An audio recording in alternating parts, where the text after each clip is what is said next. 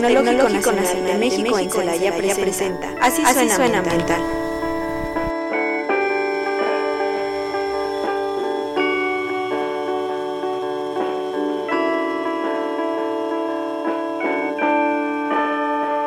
Muy buenas tardes a todos, bienvenidos a su nueva emisión de su programa Así suena ambiental. Les saluda Mariana García con mucho gusto. Eh, para iniciar les quiero agradecer que nos estén escuchando por el 89.9 de su FM y para los que nos están escuchando por internet por la página de celaya.tecnm.mx también muchísimas gracias por sintonizarnos. De igual manera gracias a los que nos escuchan por el podcast de Radio Tecnológico de Celaya por Spotify. El día de hoy tenemos un, programa que desde que fue la primera parte eh, acordamos realizarla. El día de hoy eh, tenemos la segunda parte de la Ley Federal de Responsabilidad Ambiental con nuestro invitado, el ingeniero Vladimir Rodríguez. Bienvenido, Vladimir. Hola, ¿qué tal? Buenas tardes, felicidades. Aquí, después de los festejos, muy, muy interesantes, muy bonitos y pues mucho gusto de estar aquí de nuevo con ustedes, en mi alma mater también. Sí, Vladimir, muchísimas gracias por aceptar la invitación para esta segunda parte. Agradezco también mucho a Fernando Sánchez que está en los controles el día de hoy, como siempre. Y un saludo también a Teresita que eh, no puede estar ahorita en esta primera parte con nosotros. Vamos a ver si para la segunda parte puede estar aquí. Si no, le mandamos un, saludo muy afectuoso. Y bueno, eh, para iniciar, eh, no sé si recuerdan, o bueno, si no recuerdan o no pudieron escucharlo, eh, tuvimos un programa sobre la primera parte de la Ley Federal de Responsabilidad Ambiental, en donde vimos pues los conceptos básicos que es daño ambiental, la cuestión de justicia restaurativa, vimos también algunos pequeños destellos sobre la cuestión de responsabilidad penal, pero nos quedaron muchas, muchas preguntas y muchos puntos pendientes por, por revisar y tratar, y la idea es que hoy pues se retome este tema. También tuvimos un programa con el licenciado Daniel Hernández hace unos episodios en donde vimos los métodos de prueba para cuestiones eh, de procedimientos ambientales, que también son era un tema complementario a esta a este tema de la Ley Federal de Responsabilidad Ambiental. Entonces, pues bueno, eh, afortunadamente el ingeniero Vladimir tuvo tiempo y tuvo toda la disposición de acompañarnos en una segunda parte, en donde vamos a tratar pues un poquito más a fondo el tema penal, cómo es que se llega a él y algunos detalles que nos quedaron pendientes del programa anterior. Entonces, bueno, para empezar, eh, me gustaría preguntarte, Vladimir, qué fue uno de los primeros puntos que, quedó como muy, muy por encimita, la, cuestión de la responsabilidad ambiental subjetiva y objetiva. ¿Nos podrías ayudar a saber cuándo se considera que la responsabilidad ambiental es subjetiva? Sí, gracias. Pues retomando el tema, muchas gracias otra vez de estar aquí. Este, Sí, por supuesto, recordemos, como bien dijiste, la responsabilidad tiene dos caracteres, este, la responsabilidad subjetiva y objetiva. Eh, la responsabilidad subjetiva emana precisamente de los sujetos, como su nombre lo dice, es como la, como comentábamos hace ratito, es como la eh, las opiniones, es como las críticas, críticas subjetivas, crítica objetiva, en este caso por las críticas subjetivas, dices, es una opinión muy personal. En este caso la responsabilidad subjetiva, por supuesto, emana de los sujetos, sus acciones, sus actos, sus hechos, sus, sus omisiones que pudieran tener, que pudieran dañar, pues en este caso en particular, pues precisamente el ambiente, pudieran generar un daño al ambiente.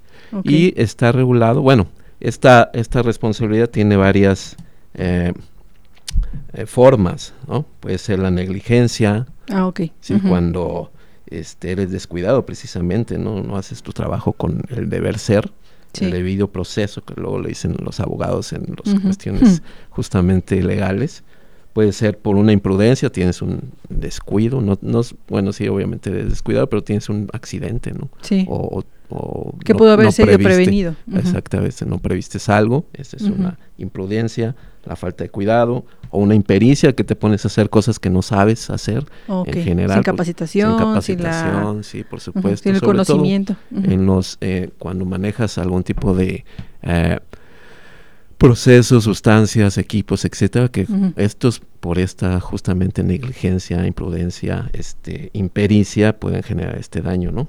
O puede ser por omisión también que es más o menos una, una combinación de lo mismo sí. y finalmente pues se genera una culpa, ¿no? En este caso, en la Ley Federal de Responsabilidad Ambiental Se comenta, se establece justamente esa división. En el artículo 11 se establece justamente la responsabilidad por daños ocasionados al ambiente será subjetiva y nacerá, como decíamos, de los actos, omisiones, lícitos, ilícitos principalmente, que puedan generar un daño. Cuando el daño sea ocasionado por un acto o omisión ilícito doloso, la persona responsable estará obligada a pagar una sanción y, por supuesto, a reparar el reparar El daño. Ahí se verá, porque a rato lo veremos de una forma más puntual, pues se verá si hay responsabilidad del sujeto como tal o de la organización en su conjunto.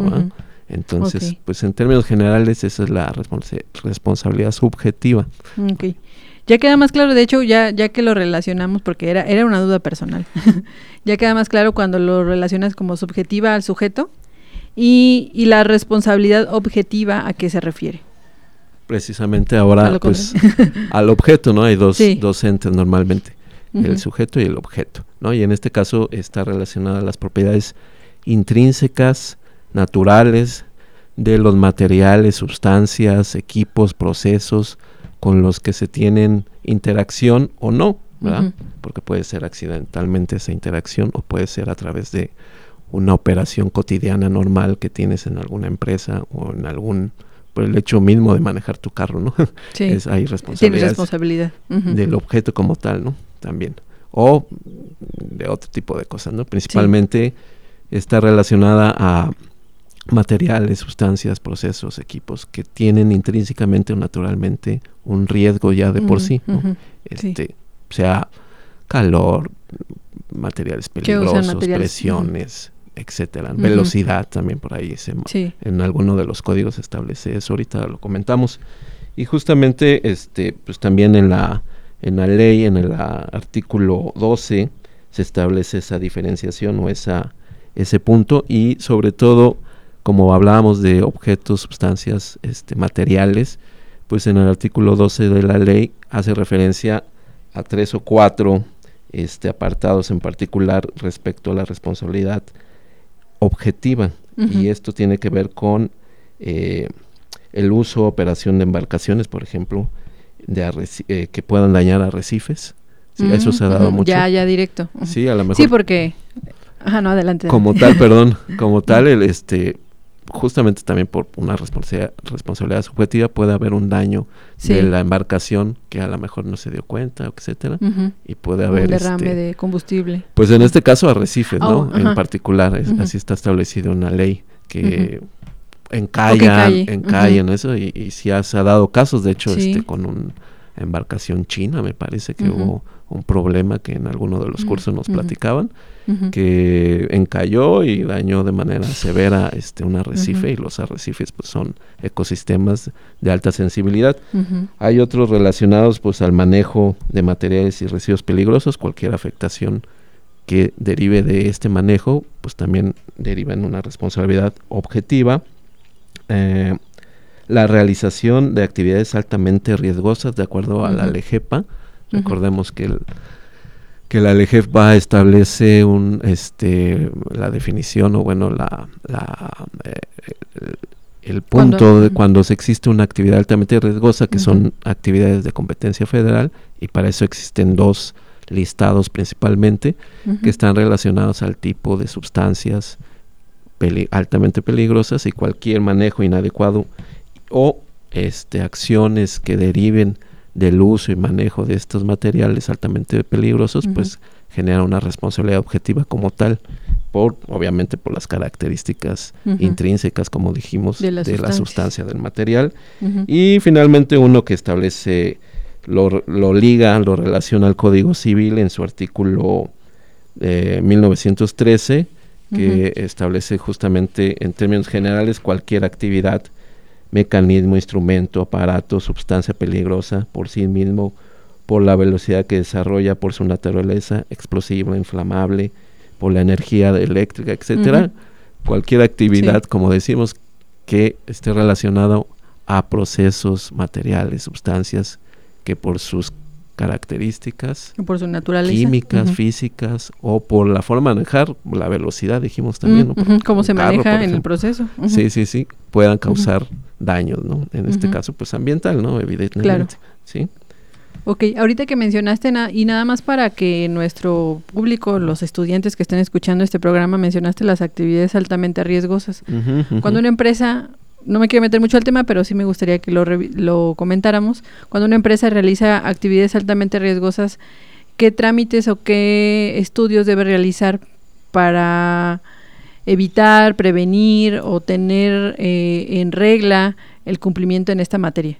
Muy bien, qué bueno que mencionas eso justamente uno de los primeros, más que trámites, primeros requisitos que debe tener una empresa, persona física, moral, que realice actividades altamente riesgosas, o sea, que use o maneje sustancias altamente riesgosas establecidas en la ley, pues lo primero que debe contar es con una póliza, una póliza de seguro que cubra ese riesgo que ya, que el riesgo objetivo, o la responsabilidad objetiva que existe ya de por sí de usar y manejar estos materiales, ¿no? Porque son altamente peligrosos, ya sea por lo que decíamos, por la explosividad sobre, o la toxicidad sobre todo, ¿no?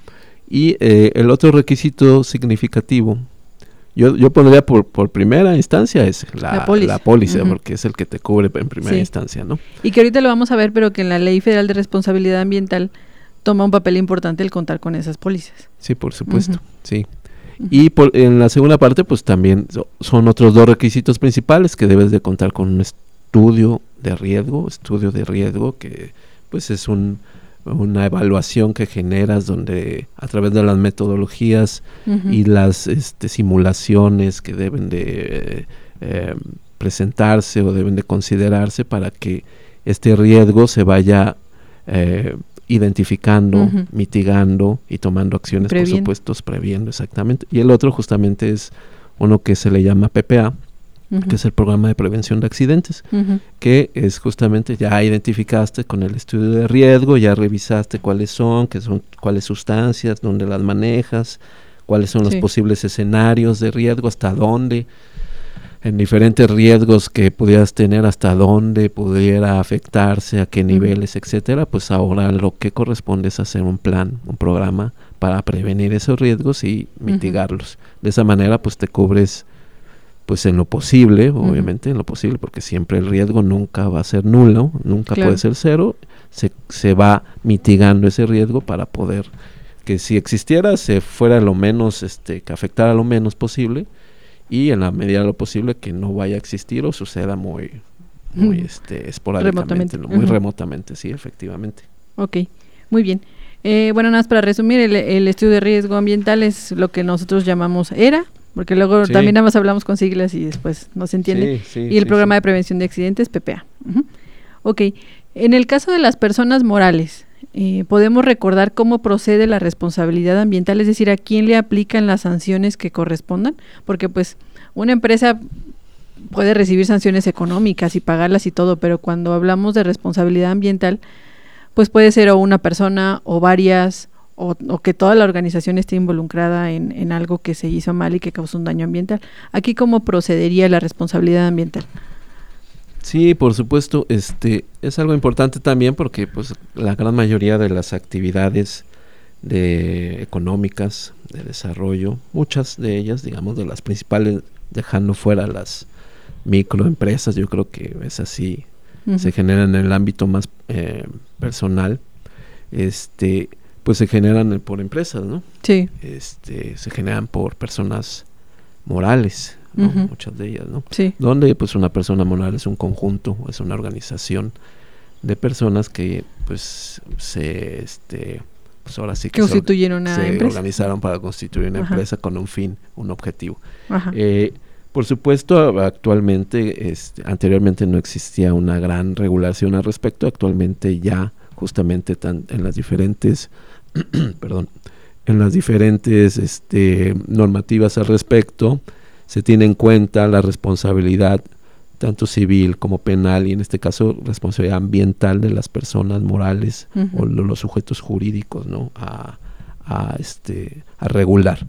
En este caso, en la ley general, en la ley federal de responsabilidad ambiental, pues está regulado en el artículo 24 y en el artículo 25 principalmente, donde esta vez establece que las personas morales serán responsables del daño al ambiente ocasionado por sus representantes legales, administradores, gerentes, directores, empleados y quien ejerza el dominio de la función de sus operaciones, que puede ser desde el, desde el operador hasta hasta los directivos. Se va yendo hasta los directivos, o hasta dueños. los socios, socios que normalmente son los dueños, ¿no? Que este que eh, se va llevando ahí este subiendo digamos la responsabilidad según según cómo se haya dado el, la situación, la situación. se haya dado el, percance este todo eso pues se deriva a través de un proceso este de investigación etcétera. Pero sin lugar a dudas existe ya esa esa consideración en las leyes respecto a la responsabilidad de las empresas porque pues, grandes corporativos pues este pues han generado grandes problemas también al ambiente, ¿no? Y, lo vemos más en el sector hidrocarburos a veces, ¿no? Mineros. Minero, en el sector minero, sí. hablábamos, creo, la vez pasada sobre el problema este de la mina, de la mina de este de acá del norte del país, Sonora, creo. Ahorita se me olvidó el nombre. Sí, del grupo, grupo, no vamos a decir el nombre. No, búsquenlo mejor. Sí, búsquenlo, una, un caso muy sonado, importante sobre el, este, un derrame de su presa de Jales. Y bueno, evidentemente, pues existe responsabilidad moral de las personas morales al respecto, ¿no? Sí, este, este punto a mí me parece uno de los más importantes y, y que debemos considerar todos los que nos dedicamos a la cuestión de gestión ambiental, ya sea eh, en la cuestión de consultoría o en la cuestión de directamente estar en el, en el puesto de coordinadores del área de medio ambiente o directivos, porque eh, me parece que no todos lo conocen, no todos eh, tienen asumida esa responsabilidad y a veces y, lo he escuchado en algunas ocasiones es pues es que pues yo digo lo, yo yo yo hice lo que me dijo mi, mi jefe no y, de todas maneras, pues ya en un año o dos renuncio y ya me olvido, ¿no? De eso. Y aquí va la siguiente pregunta. ¿En cuánto tiempo prescribe este, la responsabilidad ambiental? Sí, gracias. Eso que decías antes es muy importante. Ahorita comentamos lo que me preguntas.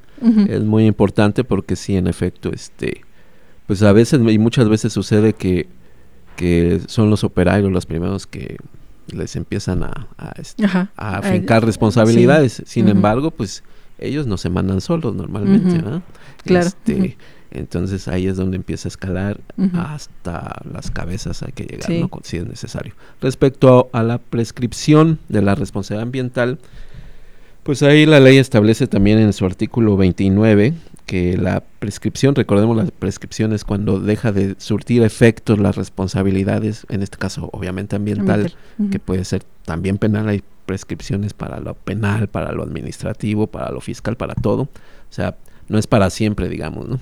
En este caso, para la prescripción de la responsabilidad penal es a los 12 años contados a partir del día en que se produjo el daño ambiental y sus efectos, ¿no?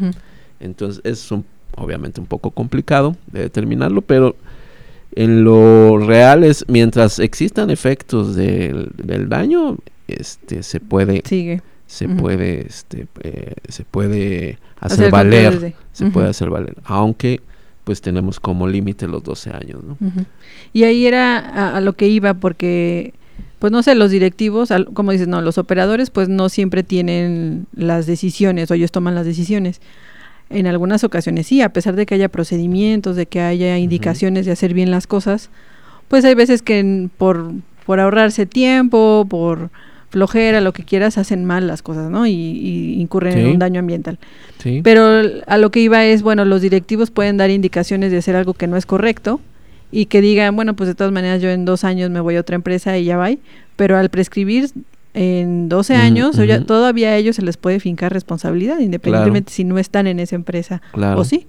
Sí, sí. Entonces, eh, ahí es donde creo que todos los que estamos eh, en, esta, en esta área y todos los chicos que están estudiando ingeniería ambiental tomen muy en cuenta esto para que cuando lleguen a tener una situación de este tipo, hagan saber a la empresa que existe eh, este tipo de, de pues no consecuencias, de consecuencias. Y de responsabilidad. Y de responsabilidad, porque claro. a veces mucha... Mucha gente no la sabe. Mucha gente no la tiene en cuenta, ¿no? Y están, estamos metidos o están metidos en la, en la producción y, que los KPIs, o le hizo 45 mil. O, IATF, o, la, los este, indicadores financieros, etcétera, y, tienen, no dejan muy en fuera esta responsabilidad que existe hoy en día, ¿no?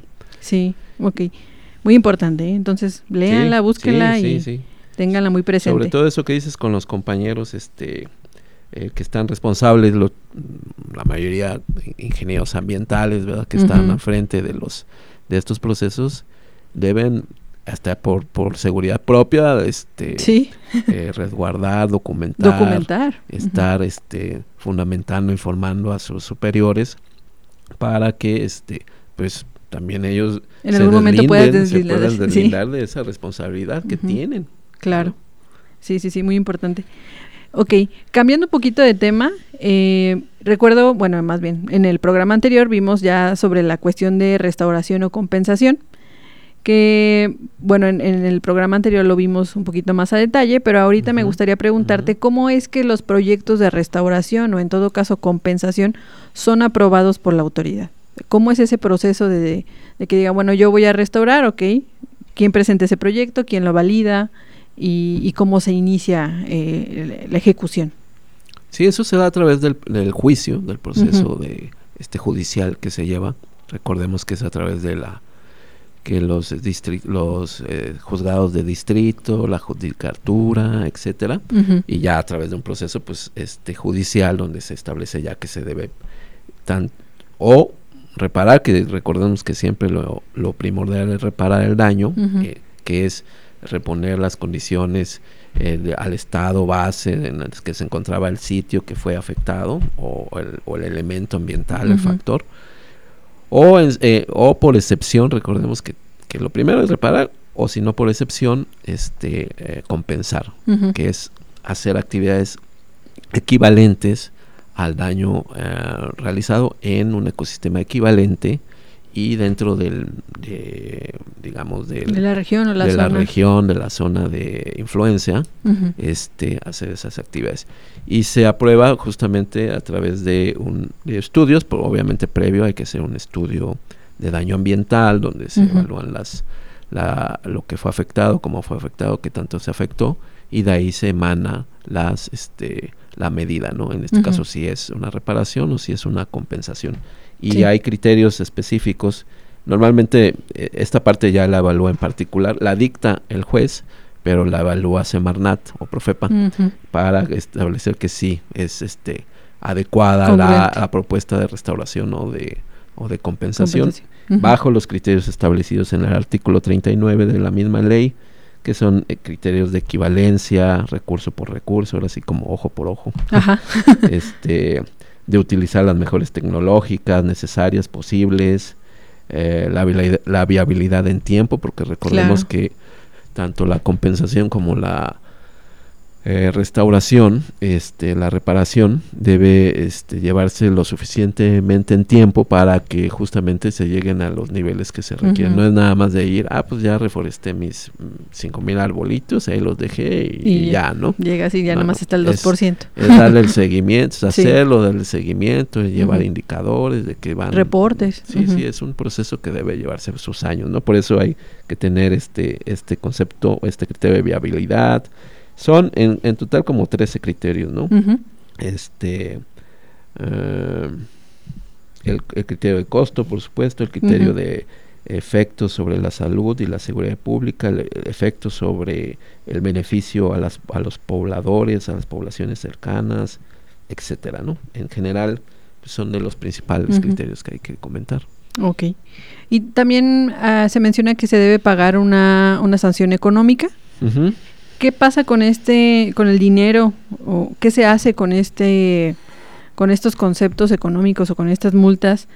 Em, porque bueno, sabemos que las multas de los procedimientos administrativos pues llegan a, a un fondo y ya no sabe, ya no se sabe qué se pasa con qué pasa con él, pero en este caso, en este caso de la ley de responsabilidad ambiental, ¿qué pasa con las multas de quienes cometieron un daño ambiental? Sí, en efecto. Además de, lo que dijimos de la reparación, está el requerimiento del pago, del pago. Y este pago debe de este darse, debería de existir, ahí no estoy tan cierto cómo está el asunto ahora en este ahora mismo, digamos, en esta administración, pero por ley debe existir un, un, fondo, el Fondo de Responsabilidad Ambiental, donde se recuperen, o sea, donde se vayan al, uh, almacenando, iba diciendo, este... Pues, recaudando. recaudando, se vaya este, guardando, digamos, todos estos dineros que deberían de surgir de estos pagos adicionales a, los, a las compensaciones. Y este fondo tiene, es como los fondos de emergencia, como estos para los ciclones. Ah, ok, este, para desastres naturales.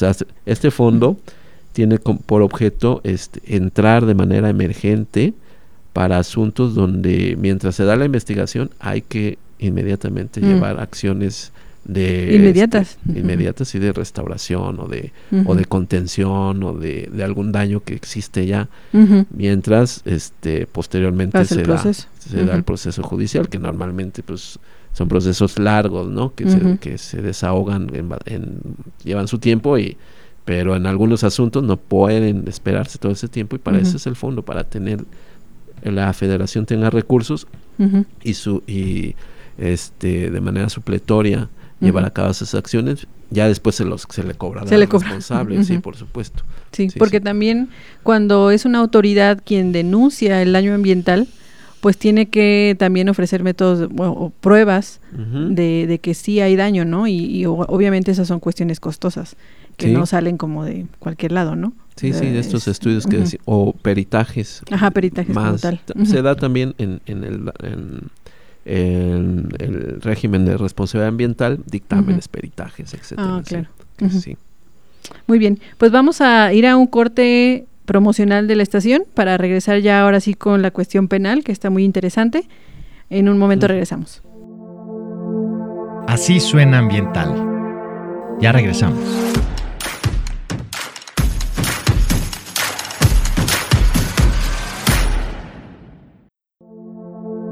Esto es Así suena ambiental. Continuamos.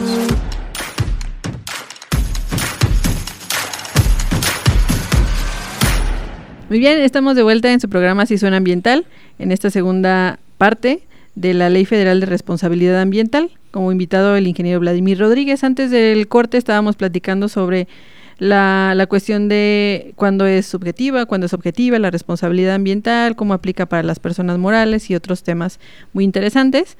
Y bueno, ahorita vamos a pasar de lleno o, en, en, más detalle en la responsabilidad penal. Y bueno, para esto, Vladimir, ¿nos podrías comentar en qué momento pasamos o cómo, qué diferencia o cómo, cómo pasamos de la responsabilidad ambiental a la responsabilidad penal ambiental? Sí, gracias. Hay que considerar que estos asuntos y varios de los asuntos de la vida diaria este, conviven, ¿no? convive en particular en esta parte, convive la responsabilidad administrativa, porque puedes tener un daño con un daño ambiental, una responsabilidad ambiental, pero también tener una responsabilidad administrativa efectivamente por incumplir con los permisos, con este los dictámenes, resoluciones, etcétera, ¿no? Y la responsabilidad obviamente ambiental de la que hemos hablado, y la responsabilidad penal porque también existe, como, decimos conviven, existe este apartados específicos dentro de la normatividad en la materia penal que regulan estas acciones, hechos que puedan hacer afectar al ambiente, ¿no? En particular, este la gran mayoría de los temas relativos al daño ambiental eh, incurren o se empatan con la cuestión penal. Ahorita que comentemos sobre lo penal, este es bastante drástico la, la serie de, de, normativas o de restricciones establecidas en, en la normativa penal que, que nos llevan justamente a que se empaten este, tanto lo penal como lo lo de la responsabilidad como tal de este marco de régimen de responsabilidad ambiental. Y precisamente lo conveniente es que se puede llevar por separado, sí, pero lo conveniente es conjuntar los procedimientos y de alguna manera el, régimen de responsabilidad ambiental tiene esa posibilidad de conjuntar tanto lo administrativo como lo penal como lo meramente ambiental como tal, ¿no? En, este caso de la responsabilidad, ¿no? Entonces no es tanto que pues este que de un momento pasemos de uno a otro. Sí, pueden llevarse a la par, pueden iniciarse el penal y después el, el, responsabilidad ambiental. O este pueden llevarse en conjunto, ¿no? Que sería lo ideal en todo caso para que se resuelva en el fondo tanto lo penal como lo ambiental que, que tiene por fin, por fin principal pues lo de la reparación, ¿no? Correcto. ¿En dónde podemos encontrar o, en dónde están estipulados los delitos ambientales? Porque propiamente en la Ley Federal de Responsabilidad Ambiental no están. Sí, como tal no no sé sí habrá algunos, sí, sí por supuesto en la Ley Federal existe justamente esto que comentábamos, esta relación sobre los delitos ambientales, pero en particular pues recordemos que que eh, tenemos las diferentes este, áreas, eh, los diferentes poderes, ¿no? el administrativo, el ejecutivo y, el, y el, legislativo, por supuesto, y en este caso el judicial, y el judicial es el que se encarga de llevar estos procesos que están estipulados, en particular en lo federal, en el Código Penal Federal. Este código, pues este, recientemente, bueno, ya tiene muchos años, pero en el 2002 fue cuando se se modificó para incluir lo que eran los lo que son los delitos ambientales. Recordemos que el delito es todo aquel este acto, hecho, omisión, actividad que este incurre en faltas a las leyes penales y, y las leyes penales o son aquellas que generan que pueden generar como castigo una pena que normalmente pues es la cárcel, ¿no? La pérdida de la libertad. Pero bueno, en particular pues es el Código Penal Federal en su título, si quieres comentamos, el título 25, el título 25 en el 2002 estableció ahí los delitos contra el ambiente y la gestión ambiental. Este es el federal porque también hay delitos estatales, recordemos en el Código, penal. Estatal, y hay cuatro cinco capítulos en especial respecto a los delitos ambientales. Ok. ¿Cómo, ¿Están clasificados de alguna forma los delitos ambientales? Sí, sí, están en estos cinco capítulos que son eh, la primera, las actividades tecnológicas y peligrosas, donde está todo lo que tiene que ver con, sobre todo el sector este industrial, el sector este eh, de comercio, servicios, las actividades que tienen que ver con manejo de sustancias, residuos, emisiones, este, eh, aguas residuales, etcétera. ¿no? Está lo relativo a la biodiversidad, los delitos contra la biodiversidad que tienen que ver con todo lo de la ley general de este, vida silvestre y la norma 059 que tiene que ver con el tráfico de especies, que tiene que ver con la tala, la tala este, en, con las áreas naturales protegidas, este, etcétera, Con lo forestal. Con lo forestal, sí, está eh, los delitos relativos a la bioseguridad, que tiene que ver con, hay una ley general de organismos genéticamente modificados y tiene que ver con la introducción de este tipo de organismos, este sin autorizaciones, etcétera, que pudiera generar oh, desequilibrios. Y finalmente los delitos contra la gestión ambiental, que tiene que ver principalmente con este sí con el, con el sector administrativo, pero sobre todo con aquellos hechos, actos, eh, omisiones, dolosos, sobre todo los dolosos relativos a, a, hacer perdedizos este, mm, manifiestos, a cambiarlos, modificarlos, alterarlos, a, a, ser omisos, a falsear información, este etcétera, ¿no? ese, es, esos son los delitos de la gestión ambiental, ¿no? Okay. Considerando que Guanajuato es un estado que cuenta con muchísima industria actualmente, ¿cuáles serían los delitos que considera serían en los que mayormente se podrían incurrir? O que, bueno, en tu experiencia sabes de uno que otro. Justamente, pues los de los que comentábamos relativos al capítulo 1, tanto del, Código Penal Federal como del Código Penal Estatal, son los delitos relacionados a, a, las actividades tecnológicas y peligrosas en el Código Federal y los delitos contra la preservación y protección al ambiente en el Código este, Estatal, que están relacionados muchos de ellos a las cuestiones industriales de servicios, como decíamos, emisiones, manejo de residuos peligrosos, residuos de manejo especial, este uh, aguas residuales, aguas residuales, o, o, actividades altamente riesgosas, etcétera, ¿no? Sí, pues sí, pues básicamente es toda la legislación ambiental aplicable a la industria, ¿no? O sea, que, incurren en alguna falta en, alguna de esas materias. Que incurren en algún delito que tenga que ver sobre todo con este con el daño, justamente, con el daño al ambiente, sí. Ok, muy bien. ¿Quién puede denunciar un delito ambiental? Porque cuando platicábamos de las primeras partes sobre responsabilidad ambiental, eh, hablábamos sobre que quien puede hacer la denuncia pues es gente de la comunidad aledaña, las autoridades ambientales, pero en este caso, ¿quién puede denunciar como tal ya un delito ambiental.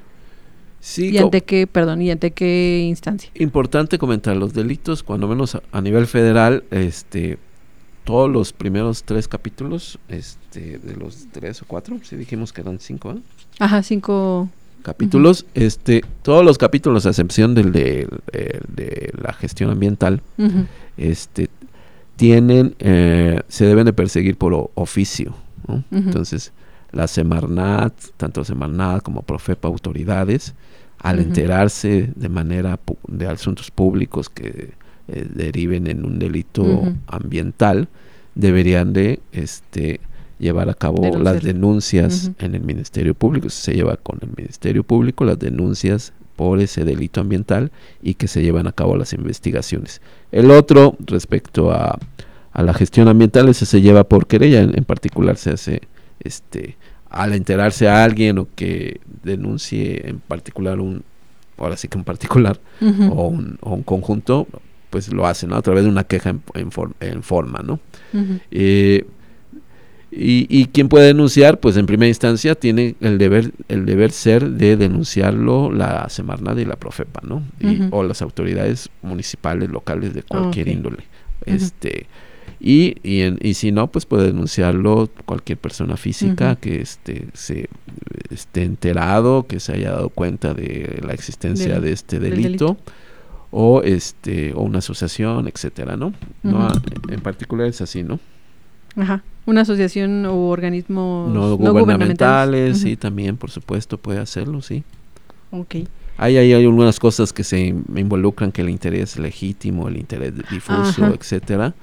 Pero ahora en día pues ya, ya prácticamente todos tenemos interés sobre el medio ambiente, todos tenemos injerencia sobre el medio ambiente.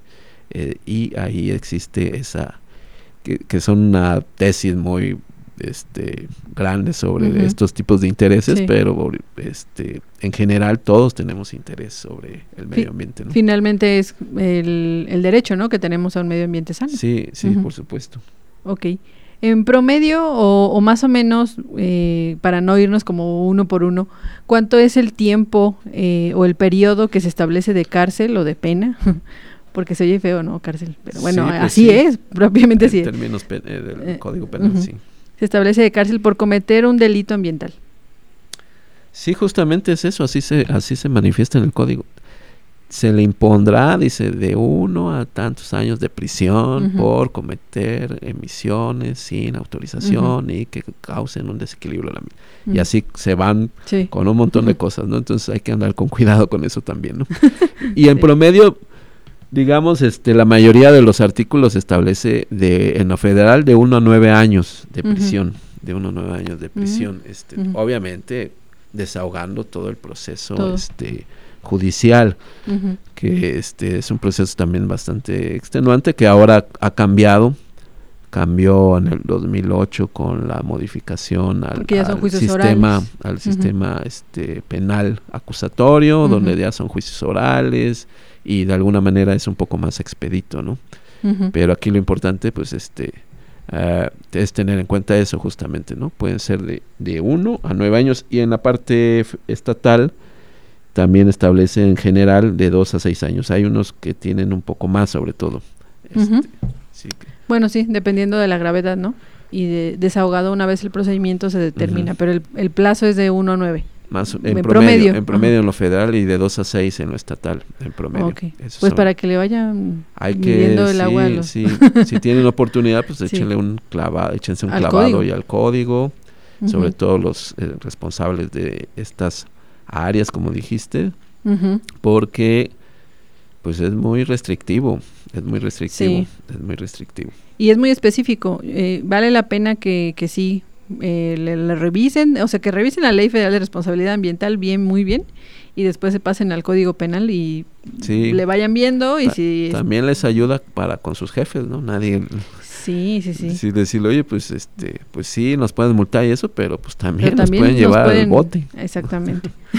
a ti y a mí. O a ti porque no me haces caso. Ajá, porque tú no me haces caso, exacto. Sí, eso es bien importante porque luego los, los coordinadores del área pues también no siempre tienen todas las decisiones en sus manos. A veces juegan juega el papel económico un papel muy importante en algunas cuestiones de medio ambiente y, pues están entre la espada y la pared, ¿no? Entre hacer lo correcto y hacer lo que dice el, jefe, ¿no? O el directivo. Entonces, mientras ustedes estén bien informados y se le informe al directivo de cuáles son las consecuencias, lo documenten y lo tengan pues siempre bien resguardado, es una forma de que si llegara a ocurrir algo así, un procedimiento penal, pues ustedes, pueden, ustedes puedan deslindarse de esa responsabilidad. Y, pues crear conciencia, ¿no? En los directivos de a poco sobre a poco. todo, sí. Sí, obviamente está el objeto de deslindarse, pero sobre todo es crear esa conciencia con los directivos. sí, porque no es nuevo, pero al final de cuentas antes lo ambiental se quedaba solo en lo administrativo. y, siguen como con esa confianza o esa, esa, esa mala idea de que pago multa y pues le sigo, ¿no? Ahora ya puede irse a algo más, más complejo. ¿Sabes de alguno, algún caso, Vladimir, que se haya resuelto, se haya llevado ya hasta la vía penal y que haya tenido consecuencias de, de cárcel? Pues es algo que no tratamos mucho en nuestro despacho realmente. Sí hemos conocido, he sido partícipe yo en lo particular de algunos de ellos, donde nos han pedido, este, por ejemplo, ser peritos, eh, eh, dictaminar sobre alguna, sobre algún posible delito. Y a veces, desafortunadamente, en casos que conocí, pues algunos asuntos se llevan también por el carácter, este, eh, eh, de lo político. también son para llevar algunas presiones políticas. Pero y algunas son también se llevan con este gente de muy este muy humilde porque se puede se da mucho por ejemplo el asunto de las talas, o de en la cuestión de los delitos contra la biodiversidad.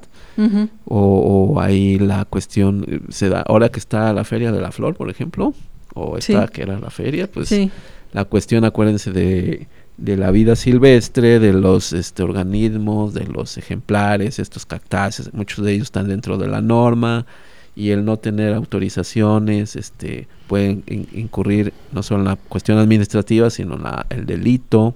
este, pero se da mucho en el ámbito informal, en el ámbito de la ignorancia, que no es este que no exime. Que no exime, por supuesto, pero mucho se da en ese ámbito. Y en algunas cuestiones muy mediáticas también, ¿no?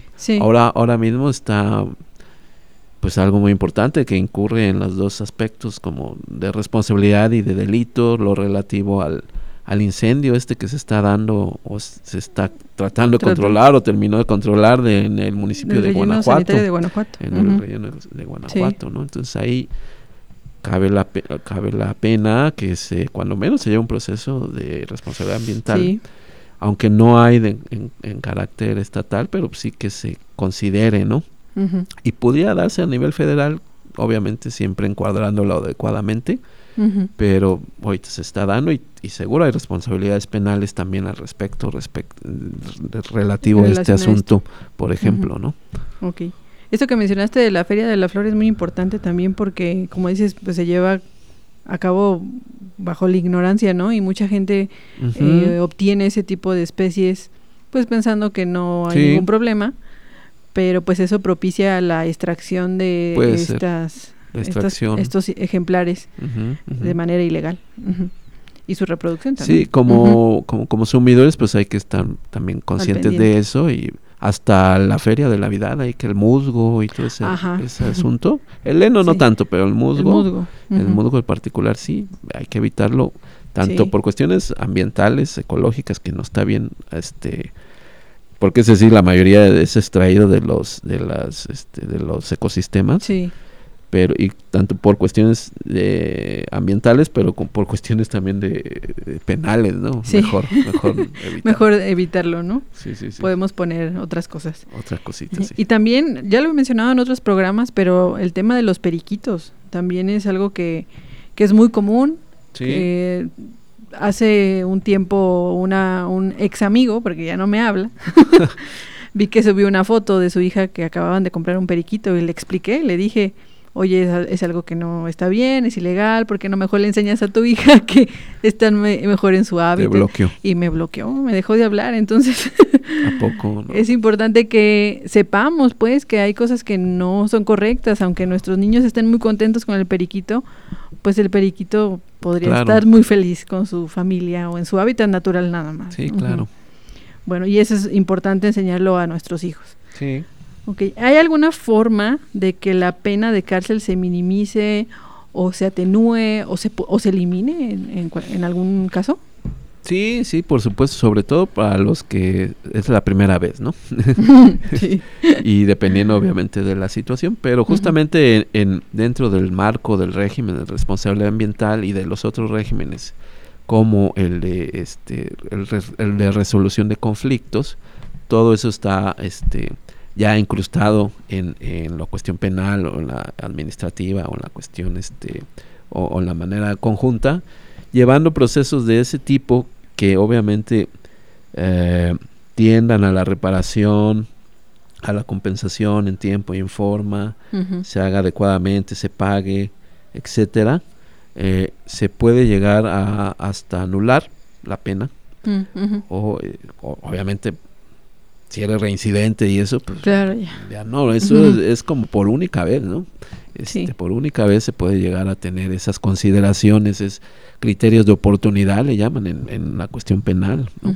Donde eres, este, se ha dado cuestiones Sí. hasta de defraudación ahí muy famosas a nivel nacional, donde X señor se robó tanto del erario público, pero ya lo regresó y ya nomás va a pasar ya un no año, lo vuelvo ¿no? a hacer. Ajá, ¿no? Este, o sea, eso no mucho. Sí. Y este, pero en esta cuestión igual, ¿no? También si haces lo que tienes que hacer, si lo llevas de la manera correcta, eh, si sobre todo, como dijimos, este, restauras, compensas y haces lo necesario para revertir el daño, pues se puede tener oportunidad en esos criterios de, opor- de oportunidad, Sí. valga la redundancia, con la excepción de, pues, este, también hay un criterio de no repetición, como decías, te doy chance, pero Asegura No- que no va a volver a no pasar. tienes que repetirlo y, y se pone una fianza, una serie. Sale caro, entonces, pero pues ni modo, preferible a pues estar en el bote, ¿verdad? Sí, claro, claro, claro. Nadie quiere perder su libertad, ¿no? Por- Sí, por supuesto. Ok, en el caso de las personas morales, ya lo vimos eh, un poquito antes, pero en el caso de las personas morales, ¿cómo es el proceso para definir quién tendría que acatar la pena de cárcel? Sí, justamente de- comentábamos este también en estas diferentes este ah, actualizaciones, modificaciones a las leyes, también muy recientemente, 2012, ahorita se me fue la fecha exacta, pero se establecieron las responsabilidades de las personas morales en la materia penal también, como decíamos, ¿no? Entonces, igual es a través de, de los proce- el proceso El jurídico, la investigación, donde se van delindando las responsabilidades, pero lo, lo primordial es este que eh, todo está, uh, toda esta responsabilidad está eh, basada en eh, la cuestión organizacional de la Mm, empresa, ¿no? de las estructuras, de los procedimientos. Si existe todo eso, este, de alguna manera se van blindando. Ah, Se van blindando tanto los operarios como los directivos. por Y la empresa. ¿no? Porque Y por supuesto la empresa, ¿no? la empresa puede decir, yo tenía todos mis procedimientos, sí, yo todos mis seguía, reglamentos, yo tenía... y esta este, persona no mis lo bitácoras, mis reglamentos, o fui víctima de un boicot, ¿no? Ah, Puede ser, ¿no? o, o fui víctima de un que accidente. con la empresa. Sí, sí, sí sucede, ¿no? Y se puede dar, ¿no? Sí. Ahí es donde está la responsabilidad objetiva, ¿no? Tú Ah, tienes, este, pues una descarga ahí que descarga bien, pero quien, quien te asegura que no va alguien la rompe y ya Y estás le- descargando al, Al suelo, al a un cuerpo receptor de este río, laguna, Ajá. etcétera, ¿no? Entonces, que ya eh, se enmarca en un delito, un daño ambiental. Y este pero con todos estos cuidados pues se puede ir este solventando. Se puede ir solventando cubriéndonos blindándonos. Y puede llegar a pasar que si la empresa, o sea, los directivos o los socios como tal se deslinden de la responsabilidad y se culpe a una persona física específicamente y que quede completamente deslindada la empresa. Que era lo que comentábamos, ¿no? sí es lo que, Que comentábamos sí Si se comprueba que esta persona no siguió que procedimientos. puede ser hasta un mismo o que fue una decisión propia. que fue- puede ser hasta un mismo este empleado como dices que estaba Ajá. enojado a lo mejor no un ex sino alguien que está dentro que está enojado con la organización o que tuvo alguna impericia lo que sea este una omisión Sí. Y este se demuestra que no siguió el procedimiento, no avisó, no registró, no llamó, no este lo que sea, no no cerró válvula, no algo que se le capacitó, que está Y no lo hizo bien. registrado y este documentado que se capacitó, que estaba este a cargo de su responsabilidad y no lo hizo, pues con la pena pues a él se le va a ir este A él se le va a se le acatar va, la a- se le va ajá, ¿A sancionar? a la, la responsabilidad recae Recae alguna- se va recayendo o se va diluyendo a lo mejor. Llega hasta un momento en donde ya deja de subir y ahí Y aquí. ahí. sí sí por eso en la parte de los directivos pues lo importante es eso no que están muy pendientes de de tener bien blindado todo, todas esas partes en los diferentes rubros por supuesto ¿no? Y aquí es donde entra mucho el tema de los sistemas de gestión ambiental, Sí. el compliance, Sí, el, el- sí. el tener claro toda la, la legislación aplicable y todos los métodos para su cumplimiento. Y, y muchas empresas no lo tienen, o sea, muchas empresas van cumpliendo como van sabiendo o, o de forma reactiva y no preventiva sí y que pueden estar incurriendo actualmente en un delito y no lo saben. Sí. Y afortunadamente, bueno, no, no, no sé si llamarlo afortunadamente, yo creo que no, pero no, no hay ahorita muchos procesos bajo esta ley. Eh, ¿Por qué crees que sea así, Vladimir? Que, que no haya tantos procedimientos bajo esta ley o que las autoridades que saben o que, que están dándose cuenta de que hay delitos no lo denuncien o no lo procesen como se debe. hasta donde yo tenía entendido, bueno, evidentemente hay la obligación de las autoridades, sobre todo federales, eh, habiendo la ley federal, pues de llevar estos procesos, tanto en lo penal como en lo federal. A veces no lo llevan por, no sé, por ser omisos propiamente, ¿no? Por ser omisos. A veces no le entienden, no le venían entendiendo, supongo que ya deben estarse familiarizándose, familiarizándose más sobre el régimen pero no sé debería debería de, de impulsarse más justamente cuando estuvo uno de los subdelegados que fue muy impulsor de esto pues estuvo eh, sub, no subdelegado subprocurador a nivel federal estuvo este impulsando mucho lo del que se diera que se instrumentara la ley federal de responsabilidad que fue el maestro Gabriel Maestro Calvillo. sí, el maestro Calvillo. Sí. Este, pero bueno, él duró poco por ahí. Finalmente todos vamos de paso, pero las instituciones quedan y deberían de eh, mantener mantener esa consigna, digamos, ¿no? Llevar los procedimientos bajo esta este régimen que que tiene como principal beneficio pues eso, reparar, reparar el daño que lo, lo no de nada sirve pues tener a la gente ahí en la cárcel o pagar X millones de, de Sí. multas y ahí pues sigue la contaminación, si se hizo eh, el desmonte, si este se Sí, afectó no el es etcétera, ¿no? Entonces, pues sí, desafortunadamente nos enfrentamos. Seguro, si nos metemos a analizar, ha aumentado. Es, es una cuestión de análisis más profundo sobre sobre este ahí los juzgados, etcétera, están nos metiendo. No hay mucha información y este debería estar aumentando, pero pues no en lo necesario, ¿no? Seguramente. Pues bueno, pues para concluir yo creo que nos quedamos con el, el- la cuestión de documentarnos, es decir, de conocer más sobre esta ley, los invitamos tanto a los estudiantes como a las eh, empresas que nos estén escuchando, a los encargados de estas áreas que estén escuchando el programa, que se documenten muy bien, que conozcan, que se capaciten y que a la vez capaciten también al personal directivo de la compañía para prevenir eh, el daño ambiental o el incurrir en alguna cuestión eh, ilícita en materia medioambiental. Y pues eh, también los invito a escuchar la primera parte de, esta, de, esta de este programa de la Ley Federal de Responsabilidad Ambiental para que puedan tener todo el contexto completo. Les recomiendo que escuchen la primera parte de la Ley Federal, la segunda parte y también el programa donde hablamos sobre los métodos de prueba. Con esto van a tener un panorama más amplio sobre lo que es esta ley y cómo procede en este sentido. Y pues bueno, se nos acabó el tiempo. Vladimir, te agradezco mucho haber estado con nosotros el día de hoy. Muchas gracias, al contrario, un placer estar aquí con ustedes de nuevo y pues ahí andamos. Muchísimas gracias. Y bueno, Teresita aquí está, pero anda ocupadilla. le, le, le, mandamos un saludo. Y bueno, pues muchísimas gracias, Fer, por tu apoyo el día de hoy. Y los esperamos en la siguiente emisión de Así Suena Ambiental.